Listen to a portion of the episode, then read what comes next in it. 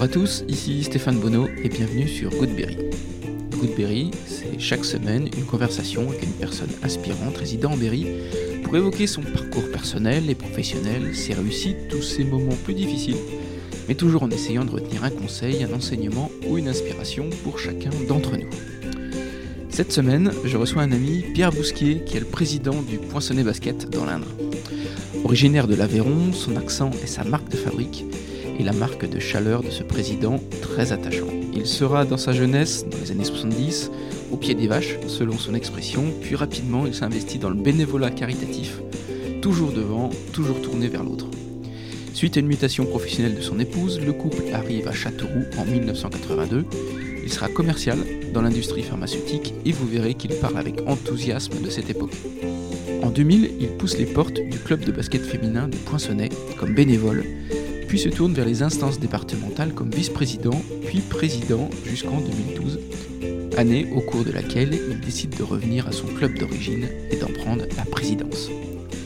Pierre nous parle de l'importance d'avoir une équipe au niveau national, forte pour le club et pour son équilibre financier, d'avoir un club implanté dans la ville. Il parle d'un club participant à la vie de la cité. On évoque la différence de management entre bénévoles et salariés, la création de l'espace partenaire, d'une centaine de personnes aujourd'hui, quand au départ ils étaient 5 ou 6, ou les relations d'un président avec son coach. Je vous embarque à la découverte de Pierre Bousquier, un président qui la joue collectif. Goodberry, c'est parti. Bonjour Pierre. Bonjour, ça va Stéphane? Merci, ça va. Bienvenue sur Goodberry. Je suis ravi de t'accueillir sur le podcast. eh bien, C'est un plaisir d'être avec vous pour cette opération-là. Je voulais qu'on parle de ton accent, hein, parce que j'ai l'impression qu'il n'est pas totalement berrichon.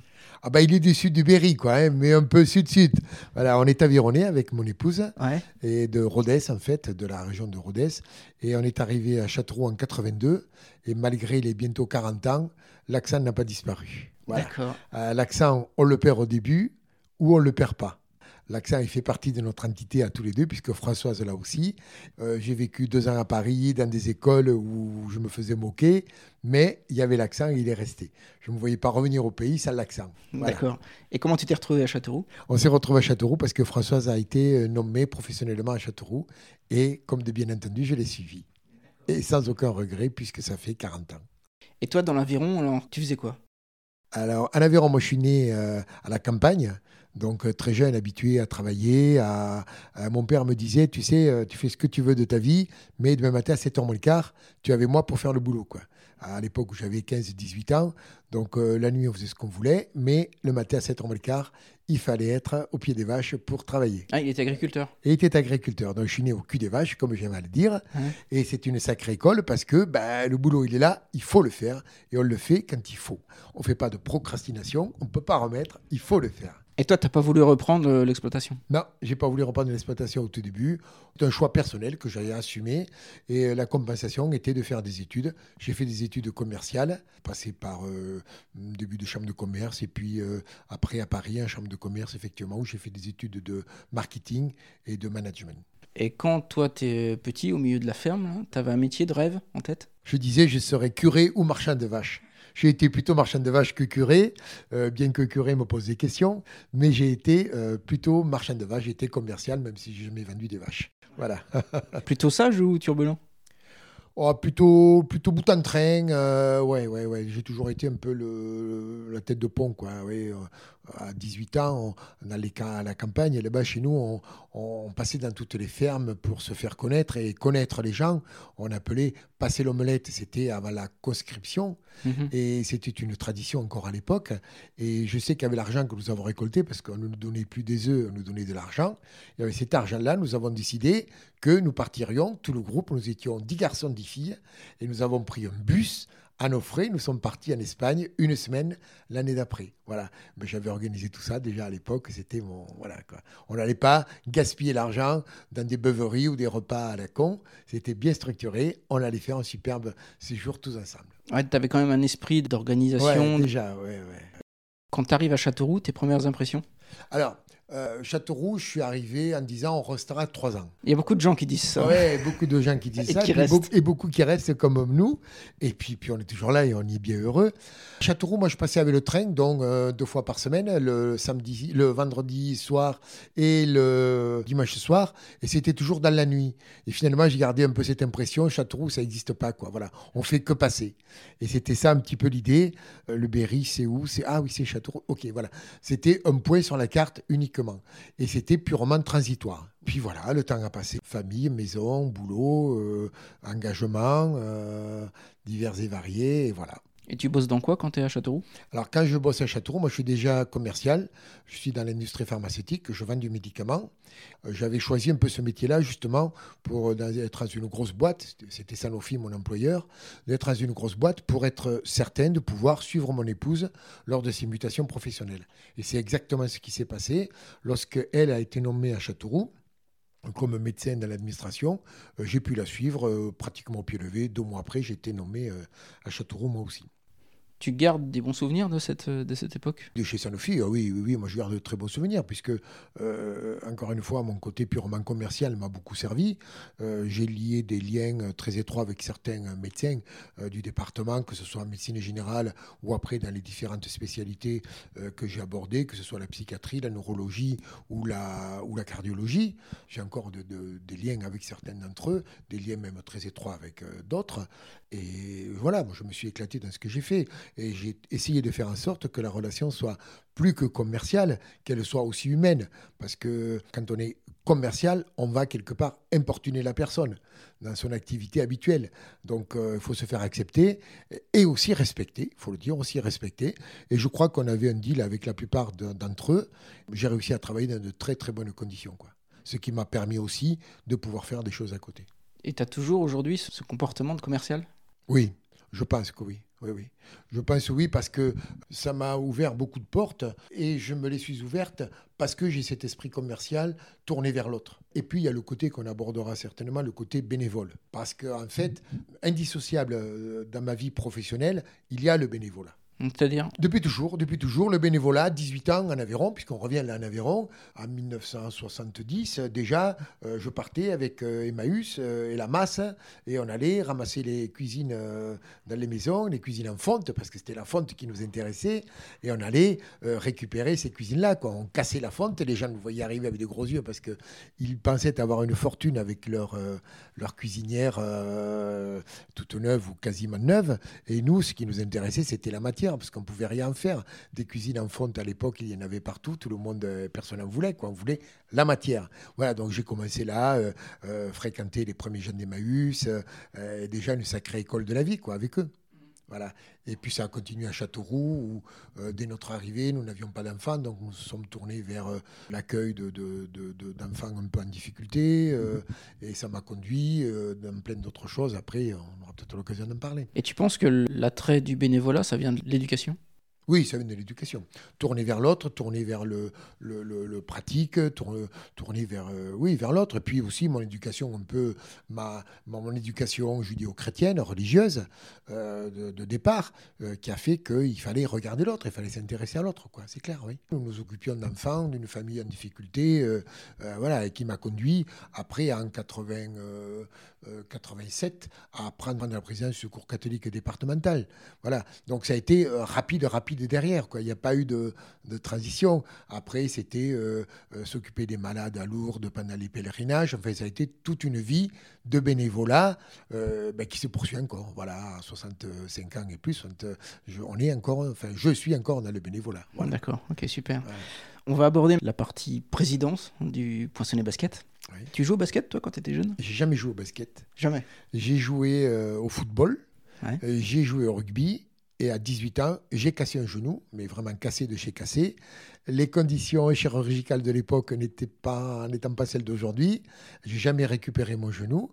Donc j'ai toujours été condamné à faire du sport sans, latéral, enfin, sans latéralité, c'est-à-dire euh, que du vélo, de l'athlétisme, enfin du, vélo, de la marche, de la natation, mais euh, impossible de faire un changement de pied brusque, euh, ni rien du tout. Quoi. Au tennis, je, jouais en avançant ou en reculant, mais jamais en travers. Quoi. Ah et dans quelles circonstances? Tu t'es cassé le genou? Je me suis cassé le genou en rugby, ne me l'ai écrasé, euh, je me suis retrouvé dessous, et puis, et puis voilà quoi. Et c'était un sport scolaire, ce qui est encore plus rageant. Voilà. D'accord. Tu peux nous raconter dans quelles circonstances tu deviens président du Poinçonnet Basket? En 2000, je suis arrivé à être membre du, du club du Poinçonnet. On était euh, un petit groupe euh, d'élus, et puis il y a eu un clash en 2000 euh, au club du Poinçonnet. il y avait une opposition entre fallait-il embaucher ou ne fallait-il pas embaucher. C'était l'époque des emplois jeunes et un groupe de personnes nous semblait indispensable et incontournable de profiter de cette opportunité pour euh, embaucher euh, un jeune euh, entraîneur au club afin d'offrir une, compétence supérieure. Et il y a eu donc un clash, une élection. L'ancien président a été remplacé par le groupe que nous représentions. J'ai mis les pieds dans le basket et dans le club du Poinçonnet. Donc année 2000, je crois que c'était le 14 avril 2000 pour être précis, Assemblée générale extraordinaire, et voilà. Donc, après cela, il m'a semblé un peu bizarre que l'on soit un club du département qui avait un salarié, puisque là, il y en a eu un, euh, qui avait joué les championnats de France minimes et qui les avait gagnés, qui avait joué une année en National 3 et qui n'était pas représenté au comité. Donc là, j'ai proposé au comité directeur dont je faisais partie euh, que quelqu'un représente le club. Et là, on m'a dit, bah, puisque tu, tu veux, mais t'as qu'à y aller, toi. ok, bon ben voilà. Donc je me présente au comité départemental où je suis élu. Euh, Serge Renault, qui était alors président, me dit écoute, puisque tu arrives, tu n'as qu'à prendre la vice-présidence, comme ça, tu n'as pas trop de temps, tu bosses, tu verras ce que c'est et tu, jugeras de par toi-même. Et j'ai pris la vice-présidence. Malheureusement, Serge, à 49 ans, est décédé brutalement dimanche après-midi. Et là, s'est posé la question de la succession. Le comité directeur m'a dit écoute, euh, voilà, il y a deux vice-présidents, c'est toi ou c'est lui. Et l'autre personne qui avait quelques soucis de santé m'a dit Moi, je ne prends pas, donc c'est pour toi. Et là, je me suis retrouvé euh, face à mes responsabilités. Euh, soit je prenais, soit je prenais pas, et je laissais le club, enfin, pas le club, le comité en difficulté. Et, et ce n'est pas dans mes habitudes. Parce que bon, j'avais pris un engagement qui était d'être vice-président. Et voilà comment, du jour au lendemain, je me suis retrouvé président du comité départemental, ce qui a duré une mandature et demie, c'est-à-dire 6-7 ans donc jusqu'en 2012. Et ben voilà, on a fait face. Euh, j'ai travaillé euh, euh, avec le comité. Et puis au Poinçonnet, ça se passait plutôt bien, mais il y avait quand même une difficulté qui commençait à apparaître. Étant mon club d'origine, j'ai préféré là arrêter le comité en 2012, donc à la à l'Olympiade 2012. Je n'ai pas renouvelé mon mandat. Et j'ai décidé, à la demande du comité du club du Poinçonnet Basket, de reprendre le club. Voilà comment je suis arrivé à la présidence du, club du Poinçonnet Basket. Et qu'est-ce qui t'a le plus étonné quand tu arrives euh, président du club? Euh, Le plus gros problème, c'était que le club connaissait quand même quelques petites difficultés et qu'il fallait resserrer les vis de partout pour, euh, pour reprendre tout ça. Quoi. Voilà. Tu te rappelles des premières mesures que tu prends? Les premières mesures que je prends, je pense que c'est d'abord de serrer la vis pour limiter les dépenses, travailler sur les budgets prévisionnels à venir. Voilà. Aujourd'hui, c'est un club qui est reconnu. L'équipe première est en National 1. L'équipe réserve en National 3. En tant que président, toi, ton objectif principal, c'est lequel? C'est euh, le nombre de licenciés, la rentabilité, euh, les résultats de l'équipe 1, la construction d'autres équipes C'est quoi ton objectif ah ben, principal? C'est tout ça. Alors, l'objectif principal, je dirais, c'est euh, de maintenir la locomotive sur la route, sur la voie, derrière, raccrocher tous les wagons. Voilà, si je veux reprendre l'image et puis suivre ta, question, euh, c'est la survie de l'équipe première et assurer son devenir. Parce qu'aujourd'hui, dans la structure où nous sommes, si nous n'avons plus d'équipe première, nous n'avons plus de club. Il est clair. Tu penses ouais. Ah oui. Ah oui, oui, parce que notre, fonctionnement euh, repose sur l'équipe première euh, qui nous permet d'avoir une visibilité. Qui dit visibilité dit partenariat, qui dit soutien des institutionnels.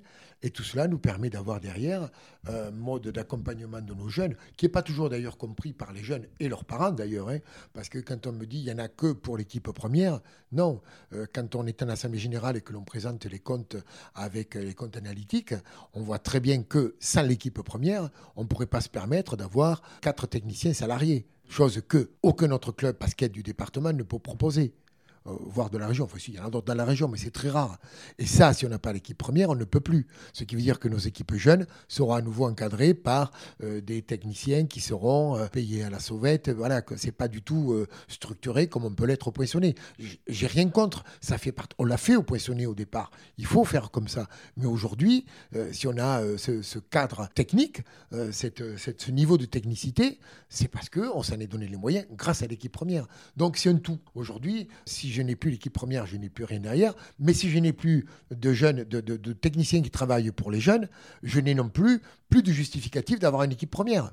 ça ne se justifie pas. Quoi. Voilà. C'est un tout. Et comme on aime le dire au Poinçonnet Basket, le Poinçonnet Basket, plus qu'une équipe, un club dans la ville un club dans la ville, ça veut dire quoi? Ça veut dire qu'on euh, va à Rosa Parks, au collège. Quand on va à Rosa Parks, animer les classes sportives, on n'est pas payé. C'est le club qui assume. Quand on va à PMC, assumer la classe sportive PMC, c'est le club qui assume. C'est pas PMC ni l'éducation nationale. Quand on fait du sport santé pour les gens atteints de cancer ou pour les seniors, c'est le club qui assume même si on est aidé, ce n'est pas les institutionnels, c'est nous qui assumons. Donc tout ça euh, montre bien quand on reçoit les, handicapés des masses des environs, quand on plein d'actions que l'on a comme ça, qui font que l'on a une vraie action dans la société. Nous sommes un club qui se veut participant, actif, proactif même. Et, c'est un tout. Et c'est un tout. Euh, moi, je ne peux pas concevoir une équipe première sans, sans entourage, sans, sans, sans rien autour. Enfin, c'est pas concevable, quoi. Est-ce qu'il y a des grands enseignements que tu as reçus de ton parcours professionnel qui te servent aujourd'hui dans ta fonction? Quand j'étais président départemental du Secours catholique, il fallait animer les réunions. À ces réunions-là, il y avait 100 personnes. C'était des bénévoles du Secours catholique. C'était des personnes, des dames souvent, qui étaient très pointues sur ce qu'elles attendaient de leur président. Euh, j'avais 40 ans à l'époque, n'oublions pas. Donc j'étais totalement atypique là-dedans. Prise de parole, fallait pas se, tromper, quoi, parce que euh, personne ne me, loupait, quoi, hein, c'était clair. Euh, donc, sacrée expérience du bénévolat. Mais de notre côté, mon côté commercial faisait que ça me facilitait la prise de parole en public. Pour moi, mon développement personnel, il est lié tant à mon activité professionnelle qu'à mon activité bénévole. Et ce que je dis aux, gens qui m'entourent, euh, le bénévolat ne peut que vous apporter si vous le jouez à 100%. Aujourd'hui, organiser des manifestations comme on le fait, quelqu'un qui s'intéresse à l'événementiel, il ne peut en tirer que du profit. Quand on organise le tournoi, euh, international de Pâques, le tournoi cadette, le samedi soir, tous les samedis soirs, quand on fait des matchs, avec le niveau de prestation que l'on offre, on offre un événement qui est un événement que, que n'importe quel organisme d'événementiel pourrait se targuer de faire. Et toi qui as une capacité assez facile de communiquer, t'interfères dans les choix euh, sportifs ou économiques dans les choix sportifs, non. Nous donnons aux directeurs sportifs euh, responsables d'équipe de, de, N1, de la structure euh, nationale, nationale 1, nationale 3, un budget à eux de le dispatcher, de l'utiliser euh, tel qu'ils le souhaitent. Après, s'ils choisissent de jouer, euh, on va rentrer un peu dans la technique, c'est pas du tout mon domaine, puisque j'ai jamais joué au basket, je suis pas aucun diplôme, rien du tout. Mais s'ils choisissent de jouer sur des joueuses intérieures, ils vont se débrouiller pour trouver des intérieurs. Par contre, s'ils veulent des filles qui sont plutôt euh, réactives, euh, proactives, des filles qui courent vite, c'est leur stratégie. Moi, je n'interfère pas là-dedans. Donc toi, tu fais confiance au choix du coach, là? Ouais, sauf qu'après intervient le côté économique, où il a son enveloppe, et où on dira, cette fille, pour nous, ça peut pas aller parce que c'est trop cher. Ou ça correspond pas à la stratégie du club. pas la stratégie, à la culture du club. Voilà, c'est le mot culture qui convient plus. Parce qu'on a connu des certaines joueuses qui étaient très très bonnes, mais qui sont ingérables. Ça, on n'en veut pas au club. Parce qu'on sait, on a connu que ça peut être source de gros problèmes entre elles et plus tard dans le club et avec le coach et tout et tout. Donc ça, euh, c'est vraiment... Euh, euh, là, par contre, je me mettrais en colère si recrutait quelqu'un qui n'est pas dans l'esprit l'esprit club, l'esprit de, partage, l'esprit de, de venir euh, quelques heures. Toutes les filles travaillent au club, donc de venir quelques heures au club, de participer auprès des jeunes et tout et tout. Euh, un fille qui dirait non, je, ça c'est pas possible, c'est inimaginable. Tu bosses beaucoup avec les bénévoles? Oui, on a beaucoup de bénévoles. Euh, le bureau fonctionne avec cinq membres. Et puis autour, nous avons un comité directeur de, on est 18 aujourd'hui.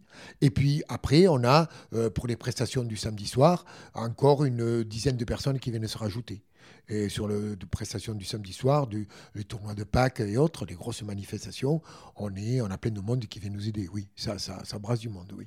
et j'imagine que le management de salarié, ça ne doit pas être la même chose que le management de bénévoles. Non, parce qu'un salarié, il est payé pour ça. Donc, quelque part, un salarié, bien sûr, on doit travailler en équipe et en bon entendement, bien sûr, mais il est payé. Quoi. Donc, euh, quelque part, il y a autorité. Il doit respecter l'autorité. En ce qui concerne un bénévole, un bénévole, lui, il est là pour prendre du plaisir. Et on doit avoir à la fois euh, ce maillage en, disant, euh, OK, on fait des choses ensemble, mais on va passer du bon temps ensemble. Et le bénévole, s'il ne trouve pas son, parti là-dedans, il partira. Il partira et rien ne le retiendra, puisqu'il n'y a, pas, la notion d'argent. Il n'y a que la notion de plaisir. C'est la notion qui est différente. C'est plus une notion d'argent, c'est une notion de plaisir. De, plaisir, de, de, gain personnel, de voilà, comme je disais tout à l'heure, apprendre à parler en public, ça peut se faire via le bénévolat. Encore faut-il en avoir conscience, faut-il le vouloir, mais c'est des possibilités. Et si la personne n'y trouve plus son compte, elle partira. À la limite, sans rien dire. On doit, je pense, respecter au moins autant qu'un salarié et la personnalité d'un bénévole. Et il y a des difficultés à retrouver des bénévoles? Oui et non. Oui, parce que les gens n'osent pas. Les gens ont peur de rentrer dans une machinerie infernale. Et puis après, quand les gens sont là, c'est assez facile parce qu'ils y prennent goût. Et ils se rendent compte que, ben oui, comme je disais tout à l'heure, ils y trouvent du, du, du, bénéfice, enfin, un apport personnel, à la fois en termes d'évolution personnelle, à la fois en termes de plaisir, de passion.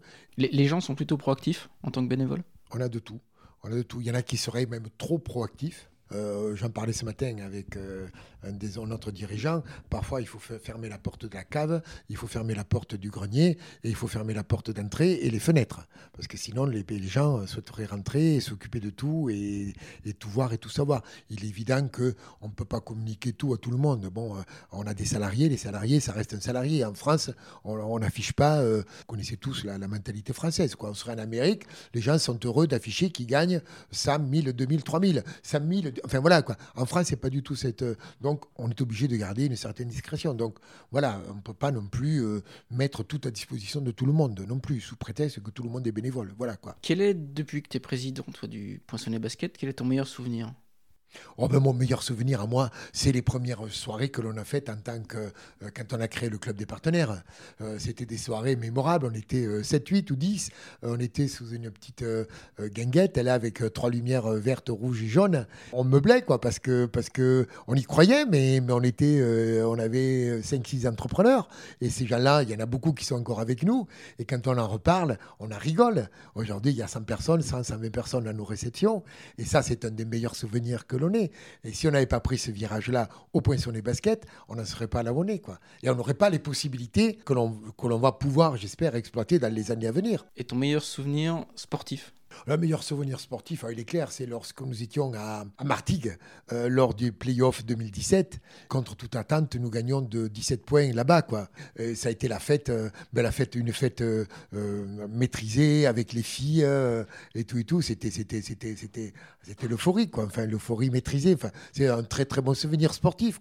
On gagne ici après Monaco de façon inespérée aussi, mais c'était surtout là-bas ce match à Martigues, quoi. Alors qu'on partait en terre complètement inconnu, on n'y croyait pas. Et, la montée nationale 1 est partie de cette victoire là-bas. quoi à ce moment-là, tu éprouves quoi? De la fierté? Ouais, de la fierté pour le club, quoi. De la fierté, content de ce que tous ensemble nous faisons, euh, que nous faisons, j'emploie le, présent parce que ça, continue, et ce que nous avons fait de ce que nous faisons. Parce que, effectivement, on travaille pour ce genre de choses, pour ce genre de plaisir, pour ce genre de soirée. Ça nous, ça nous remplit de joie, quoi. Un match euh, où il y a la, plénitude du sport et, la et le résultat là, et donc après la, la plénitude de l'après-match, parce que moi je suis un compétiteur, euh, un gagneur dans l'âme, au fond. Et donc euh, là, j'ai la, la, récompense, euh, moi et tous les gens du club, de notre travail semé depuis euh, des années. Quoi. Ça, c'est vraiment le meilleur souvenir, oui. Et quand tu es président, est-ce qu'il n'y a pas un danger, quand tu montes de National 3 en National 2, de National 2 en National 1, que les sponsors veuillent toujours que le poissonnet monte d'un étage? Un jour, j'ai rencontré Pierre Fossé, qui était à l'époque président de, Bourges Basket.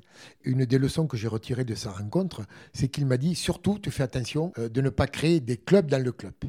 En particulier le club des partenaires dans le club, qui pourrait te mener par le bout du nez. Il faut qu'ils soient dans le club. Je pense que les partenaires sont avec nous. On les consulte. Euh, on fait des réunions avec eux. On a un groupe de consultants partenaires. On travaille, mais de concert, et j'espère, parfait avec eux. On sait les entendre, on sait les écouter, on sait évoluer. Mais à aujourd'hui, il n'est pas question que, la présidence, que la gestion soit menée par, un groupe de partenaires. Non, non. Enfin, après, tout se discute, bien entendu. Mais aujourd'hui, euh, tant que je serai président, il n'est pas question. Et ce n'est pas encore une histoire de pouvoir ou autre. C'est simplement qu'on doit euh, gérer euh, l'ensemble. Enfin, les, partenaires sont une chose, les institutionnels en sont une autre, euh, le, public, les abonnés et tout euh, sont, une autre, les licenciés, bien entendu. Et on doit faire l'amalgame de toutes ces personnes-là qui gravitent autour du club, depuis le simple spectateur jusqu'aux partenaires qui nous donnent gros pour faire en sorte que le club vive. Nous sommes missionnés par euh, euh, la mairie, Madame le maire aujourd'hui, euh, le conseil départemental, le conseil régional, pour mener à bien cette mission. Donc moi, à aujourd'hui, c'est le comité directeur du Poinçonnet Basket qui gouverne. Et dans le sport, tu as des victoires et des défaites. on a parlé des, victoires. Quel est, d'après toi, le plus grand échec sportif? Et qu'est-ce que ça t'a appris surtout? De vraies défaites qui m'ont marqué, au point où je m'en rappelle, non j'ai pas.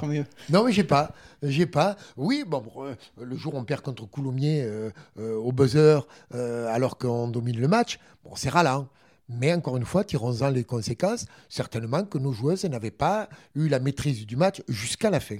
C'est souvent la conclusion d'une défaite d'un ou deux points. C'est que on perd la maîtrise. Quoi, voilà. Est-ce que tu es obligé de bien t'entendre avec un coach pour réussir? Non, parce que moi, le coach, il fait partie de l'échiquier du club il est sur l'échiquier, il est avec les autres techniciens qui représentent les autres équipes, il est avec le directeur sportif, qui lui aussi est salarié, et il est avec les, le membre du bureau et les membres du comité directeur. Moi, le coach, il fait son boulot, il le fait bien, très bien. On s'entend bien, tant mieux, on s'entend moins bien, pas grave, il fait son boulot. Avec François, on s'entend super bien. Avec Johan, on s'est super bien entendu. Euh, Johan, au bout d'un moment, il a fallu dire stop le, cycle des trois ans était fait. Je ne dis pas que c'est immuable le fait des trois ans, mais voilà, on était au bout d'une certaine histoire. Il a fallu mettre un terme, on a mis un terme. Et je ne suis pas fâché avec Johan, et pas du tout. Avec François, ça se passe de mieux en mieux. Mais François, c'est un collaborateur. On travaille bien. Il était euh, à la maison pour chercher des plants de fraises l'autre jour. Mais ça reste un collaborateur. Voilà quoi. On a une très bonne collaboration. Mais je n'interfère pas dans son métier de coach du moment où il le fait bien, bien entendu, parce que parfois nous avons été obligés d'intervenir aussi au niveau du coaching. Hein. il y a quelques années où ça s'est mal passé, le coach n'a pas fini la saison, il faut l'assumer aussi. Hein. Mais euh, quand tout se passe bien, tout va bien, je ne veux pas l'embêter, le, l'ennuyer. Voilà. Alors après, dire que François restera 5, 10, 15 ans, j'en sais rien. Aujourd'hui, ça se passe bien, il fait son métier, je fais le mien de président. J'essaye d'assumer mes fonctions avec l'équipe. Et puis, si lui se trouve pas bien, il partira. Et si nous, on le trouve pas bien, il partira. Et quand tu embauches un coach, tu le fais au CV, tu le fais, tu le fais comment? On le fait au CV, le premier. Le premier tri se fait sur le CV. Le deuxième tri se fait à l'approche, au, feeling. Moi, je crois beaucoup au feeling. Euh, un coach, il a plusieurs façons d'aborder son équipe. Soit il a sa stratégie et il n'y a que sa stratégie qui compte. Soit il a un groupe de filles, chacune avec ses qualités, et il va faire en sorte de mener à bien une équipe avec les qualités de chacune. Vous avez compris où était ma préférence. C'est ce côté humain que je vais chercher dans le coach plus que, plus que toute autre chose. Quoi. Voilà. Dans l'équipe 1, il y avait, alors je ne sais pas si c'était toujours le cas, mais euh, pas mal de, filles étrangères. Tu penses que l'apport de filles étrangères au basket français est important? Euh, Oui, mais je dirais oui parce que euh, on l'a vu avec, on a eu deux trois ans là des américaines. Alors là, l'état d'esprit est un petit peu différent. C'est vraiment l'état d'esprit compétiteur. On se pose pas de questions, il faut gagner.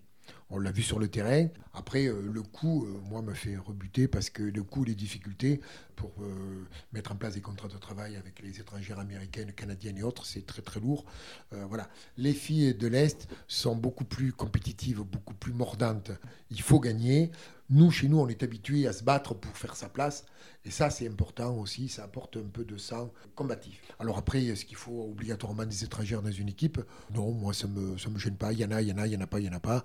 Euh, l'année dernière, il y en avait une. Euh, cette année, je ne sais pas ce que va être la donne. On va voir les confirmations dans les semaines à venir. Il n'y aura pas d'américaine, et ça, c'est sûr. Je trouve que l'apport est très coûteux. Voilà. Par rapport aux bénéfices. Par rapport aux bénéfices. J'étais plusieurs fois à tes côtés lors des matchs. Euh, j'ai eu cette chance-là. Et quelquefois, avec ta nature qui est entière, je t'ai vu un peu t'emporter contre quelques décisions arbitrales. Ça t'a joué des tours, ça, des fois? Ouais, non, mais ça, je ne je, je, je, devrais pas, je le sais très bien. à la fin des matchs, même la nuit, après, je vous avoue que la nuit, je me dis, mais bon Dieu, mais c'est pas possible, que tu, faut pas, faut pas, faut pas. Mais c'est plus fort que moi, quoi. Voilà, c'est dans mes gènes encore de gagneur. Et je suis pas sur le terrain, certes, mais je suis dans les gradins, je me dis, bon Dieu, bon Dieu, mais voilà. Et c'est préjudiciable et c'est négatif pour moi et je dois pas le faire. Je le fais de moins en moins, quand même. Hein. Euh, j'utilise tous les moyens possibles, y compris euh, pharmaceutiques, pour me calmer. T'as des anecdotes? Oh oui, j'en ai une qui est très amusante. Oui, euh, j'ai fait un ictus amnésique à la fin de match, quoi, tout simplement. Donc, euh, ça ah veut dire qu'à la fin du match, j'ai débranché l'ordinateur je savais pas contre qui on jouait, combien on avait gagné et, rien du tout, quoi. Ça a duré 2-3 heures, quoi. Donc, l'anecdote est liée, oui, oui. Elle est, oui, oui. Et c'est un peu ce qui m'a amené à me calmer. Quoi. voilà, ma femme a eu peur un petit peu, voilà quoi. On a parlé euh, des sponsors. Comment ça se passe en ce moment avec le Covid? Alors, en ce moment avec le Covid, la position est, est, oh, est à la fois très difficile et pas, parce que euh, pour moi, elle n'est pas difficile. Certains ont décidé de nous soutenir, malgré Covid, malgré tout ça, et ils nous ont dit on vous donne de l'argent et on verra comment ça se passe. Donc, avec eux, c'est pleine confiance. Et puis d'autres nous ont dit écoute, euh, c'est un petit peu dur, on préfère attendre. Je comprends fort bien. Quoi. Donc, cette année, sur l'année sportive 2020-2021, on a très peu travaillé le partenariat on avait bien commencé, et puis on s'est vite calmé, puisque quelque part, on n'avait rien à offrir à des partenaires. Quoi, hein. mmh. Il n'y a pas eu de match, il n'y a rien eu. Donc, encore une fois, difficile, oui, parce que, parce que, parce que quelque chose s'est cassé. On n'a pas pu répondre, euh, offrir ce qu'ils auraient souhaité, ce que nous on souhaiterait. Mais euh, franche, cordiale et compréhensive. Franche, vraiment. En temps normal, quand tu vas voir un sponsor, quels sont les points forts du club que tu mets en avant, toi? Alors moi je mets les points forts du club, c'est d'abord dans un club familial qui joue à un niveau aujourd'hui euh, qui est le deuxième du département, car euh, après la Berrichon Football et à aujourd'hui, euh, d'après ce que je crois savoir, la Berrichon Football reviendrait à notre niveau à nous, c'est-à-dire le troisième niveau national. Et puis nous sommes un sport féminin. Voilà, c'est nos atouts. Moi, ce que je veux, c'est qu'on se plaise de venir chez nous, qu'on vienne au Poinçon des Baskets le samedi soir pour passer une bonne soirée. Et tu penses que pour un sponsor, c'est important? Ouais, très important parce que je sais qu'il y en a qui viennent parce que leurs épouses se plaisent au match. Il fait chaud, il y a de l'ambiance, on a une bonne réception, donc tout le monde est content. Et tu parles de l'ambiance du gymnase. Moi, pour avoir euh, suivi euh, quelques fois le club à l'extérieur, c'est vrai qu'à l'extérieur, il n'y a pas cette ambiance qu'il y a ici. Comment tu l'expliques? Ah ben, Je l'explique par le travail que l'on fait depuis, euh, depuis euh, des années, quoi, hein, depuis, depuis 20 ans maintenant. Hein. C'est-à-dire, c'est créer euh, cette ambiance de proximité et de, simplicité et de, familiarité. Quoi. moi, les joueuses, il faut qu'elles soient auprès des gamins, que les gamins en parlent à leurs parents, que les parents rencontrent les joueuses, que les parents, les enfants viennent au match, qu'ils amènent leurs copains, que les partenaires viennent, qu'ils voient les filles après le match et qu'ils partagent avec les filles. C'est tout ça, quoi. C'est toute cette cet état d'esprit, cette mentalité de proximité et de simplicité. Quoi. Poinçonner basket, s'il y a une vedette, il va falloir qu'elle s'écrase. Parce que, euh, non, non, on va au contact. Alors après, certaines ont le caractère plus ou moins facile euh, pour aborder les, les, gens, parce que quand on ne connaît pas, c'est pas facile. Ça, je sais le comprendre, je sais l'accepter. Mais on est au moins présent, on est là, on est avec eux, avec, enfin, avec les partenaires, avec, avec leurs épouses, avec leurs enfants. Quoi. Voilà. Comment tu vois, toi, l'avenir du club? On est dans un club de sport. Un club de sport, c'est pour euh, gagner. Je l'ai dit, moi, j'ai cet esprit-là au fond de moi. Euh, je pratiquais le sport, on pratiquait deux, le foot et le rugby à l'époque. Bon, voilà. Un jour ou l'autre, il faudra penser à la montée, quoi. Quand, je ne sais pas, mais il faudra penser à la montée. Et aujourd'hui, dans l'Indre, dans la métropole et au Poinçonnet, voilà, j'ai volontairement décliné, on a de quoi porter un club en Ligue 2 féminine. Donc l'objectif, il est là. Et toi qui as joué au rugby et au foot, quelles sont d'après toi les grandes différences avec le basket? Pour moi, il n'y a pas grande différence. Il n'y a pas grande différence. On est dans des sports d'équipe. C'est mon grand. Elle rigole d'ailleurs quand je leur dis chaque fois euh, euh, surtout, faites-vous plaisir. Quand vous vous ferez plaisir, vous nous ferez plaisir. Euh, si on le voit, les joueuses qui s'embêtent sur le terrain, qui sont pas à leur place, qui savent pas où se positionner, ça donne rien de bon. Et c'est dans tous les sports, je parle pas que du basket. Voilà. Mais si on sent des joueuses qui, qui partagent, si on sent des joueurs, on le voit au rugby, euh, à ce moment avec l'équipe de France, c'est des joueurs qui, qui, prennent plaisir à être ensemble, qui jouent. Ben voilà, quoi, la, la, le secret, c'est ça, c'est l'esprit d'équipe. Voilà. Et c'est aussi vrai dans le monde professionnel, ça, de se faire plaisir. Bien sûr. Bien sûr, bien sûr, de se faire plaisir et, de travailler ensemble pour arriver à un objectif. Bon, un module que tu connais bien qui permet aux entrepreneurs de venir partager avec nous la force du sport et de la vivre de l'intérieur. Voilà, on propose ces modules-là à nos partenaires parce qu'on sait que c'est étroitement lié. Outre le bénévolat et le sport, est-ce que tu as d'autres passions, toi, Pierre? Ouais, moi j'ai d'autres passions, la bonne bouffe, le bon vin, euh, euh, la réflexion, euh, les lectures, voilà quoi. J'ai pas assez de temps pour tout faire. Hein. Les lectures, un, titre de livre? Oh, Un type de livre, Frédéric Lenoir. Voilà, j'aime bien lire Frédéric Lenoir, qui est à la fois un philosophe, mais qui est très terre à terre, qui pose beaucoup de questions sur la religion, d'où on vient, où on va, de ce côté-là, voilà, des trucs comme ça, quoi. Assez proche de la réalité, quoi. Voilà. Est-ce que tu as en tête des idées reçues concernant le poste de président de club?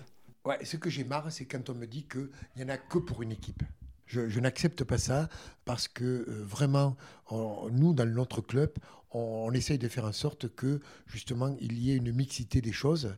Euh, s'il n'y avait pas l'équipe première, certes, qui euh, phagocyte beaucoup d'énergie, il n'y aurait pas tout ce qu'on fait derrière. Sans équipe une, tu n'as pas de gamins non plus qui veulent aller au club. Donc, mais non.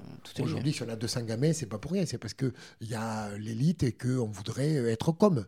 Voilà. Enfin, il y a l'équipe 1, il y a l'équipe en réserve, National 3, et il y a toutes les équipes depuis Benjamin jusqu'à cadette qui jouent en région. Donc, c'est toute une, une, hiérarchisation, une échelle qui fait que bah, les jeunes se disent bah, Moi, je veux poissonner parce que j'ai des chances de jouer à un niveau qui me correspond, un niveau intéressant. Quoi. On n'en a pas parlé, mais le, le basket a quand même une, une image d'équipe féminine. Oui. Est-ce que c'est aujourd'hui un souhait de pérenniser sur cette image-là? Alors, euh, au, tout départ, il y a, a 10-12 ans, nous avions des équipes garçons, nous avions des équipes euh, Poussin, euh, Benjamin. on allait un petit peu plus loin. On a eu aussi cadet peut-être, mais malheureusement, on manque de créneaux. C'est le problème, un problème matériel. Nous achetons, nous, déjà 12 créneaux à l'extérieur du gymnase, que l'on paye. Moi, il a fallu faire un choix un jour, il y a 4-5 ans, en disant, bon, qu'est-ce qu'on fait? On se féminise et on reste un peu féminin et on pousse vers le haut niveau, ou on fait les deux, et malheureusement, malheureusement, on ne peut pas. Moi, j'aimerais bien avoir des garçons. Euh, on a des petits, hein, l'école de mini-basket, il y a des garçons, des petits, mais après, rapidement, ils partent parce que, et on ne les retient pas. Parce qu'encore une fois, euh, j'ai pas grand-chose à leur proposer. quoi. Et je ne vais, pas, je vais pas me cacher en leur disant ben, Viens, reste chez nous, tu vas jouer un an, deux ans. Euh, ouais, si tu veux t'épanouir, euh, voilà quoi. Bon, après, ah, on peut jouer, les faire jouer un mixte, un poussin, ils peuvent jouer un mixte, voilà quoi. Mais c'est, c'est un choix forcé, contraint et forcé. Voilà. Et qu'est-ce que tu répondrais aux gens qui pensent qu'une fusion Châteauroux-Le Poinçonnet, ce serait bénéfique pour les deux clubs? Un rapprochement, oui. Une fusion, non. Ça ne me semble pas souhaitable. Quoi. Moi, je pense que la métropole a besoin de porte-drapeau. Voilà. Aujourd'hui, il n'y a pas une métropole qui existe sans avoir des vecteurs de communication dans le sport. On regarde euh, le basket, par exemple, je vais prendre l'exemple du basket qui me vient à l'idée, c'est Montpellier, Latte, Basket. C'est Latte qui était le club. Et aujourd'hui, Montpellier fait partie de l'association. Au Pays Basque, vous avez Anglette, Côte Basque Basket. De plus en plus, on assiste à ce genre de, de, de, de, rapprochement plutôt, de partenariat, rapprochement. Quelle forme aura-t-il Y en aura-t-il une? J'en sais rien. Je pense qu'il ne faut pas être fermé à cela. Oui. Si on veut continuer à progresser dans le, euh, dans le haut niveau, il faudra envisager cela. Voilà. Comment? Euh, Bon, on reste très ouvert et puis voilà. Pierre, le podcast s'appelle Goodberry. Oui. Est-ce que tu pourrais me citer un endroit euh, que tu aimes bien dans le Berry? Euh, L'endroit préféré, bah, il est tout simplement pas loin de chez nous, là, à la sortie du Poissonnet, euh, quand on se balade avec mon épouse ou avec des copains et qu'on arpente les allées de la forêt, en particulier celle qui s'appelle Allée du Rio de la Motte, donc qui part de Lourouer et qui va jusqu'au Carrefour Picard. Et là, quand on prend cette allée, soit en venant de Lourouer, soit en venant du Carrefour Picard, et que l'on regarde Lourouer, il y a quelque chose qui, pour moi, traduit bien le, Berry et sa forêt, enfin, ou du moins la forêt du Poissonnet. C'est cette ombrelle créée par les arbres, cette ombrelle naturelle, cette espèce de, tonnelle, et au bout de laquelle apparaît le clocher de Lourouer de la vieille église de Lourouer. Ça, pour moi, c'est le, c'est le Berry, quoi. Voilà, c'est le Berry tel que je l'aime. C'est le Berry où j'aime aller me promener parce que c'est un moment de, de, je sais pas, de recueillement, ouais, j'ose le dire, quoi. Où euh, bah, je me dis, on est bien là, quoi. On est bien. La nature fait bien les choses. La nature encadre les choses et les respecte. Et là, je suis bien, ouais. Bon, bah super. Eh ben, on ira faire un tour alors. Eh bien, d'accord. Merci en tout cas, Pierre, pour la discussion. C'était euh, très agréable. Merci de m'avoir permis de m'ouvrir. S'il y a des bénévoles qui euh, sont intéressés par le club, ils peuvent te contacter au gymnase? Ils peuvent nous contacter au gymnase, oui, ou sur le site. Il n'y a pas de problème, on est ouvert à toute possibilité. quelques heures, quelques demi-journées, quelques. Voilà, c'est vraiment à la carte et on sait répondre à tout type de personnes qui souhaitent partager des moments forts avec nous. Voilà pour moi, le gymnase, c'est ça, c'est des moments forts. Je le disais tout à l'heure sur le banc, je tressaute, mais oui, parce que ça fait vibrer. Bah, je mettrai les liens du site internet sur, euh, sur la page Facebook de Goodberry. Ok. Merci Pierre. Merci à toi de m'avoir invité. Salut. À bientôt, au revoir. Hello, j'espère que cette plongée dans le cœur du club vous a plu et que vous irez dès que possible assister à un match de l'équipe première du club. Je vous embête souvent avec ma demande de mettre 5 étoiles en notation sur Apple Podcast, euh, mais je renouvelle ma requête et vous remercie infiniment si vous l'avez déjà fait. Même chose pour les autres plateformes, euh, que sont Deezer ou Spotify.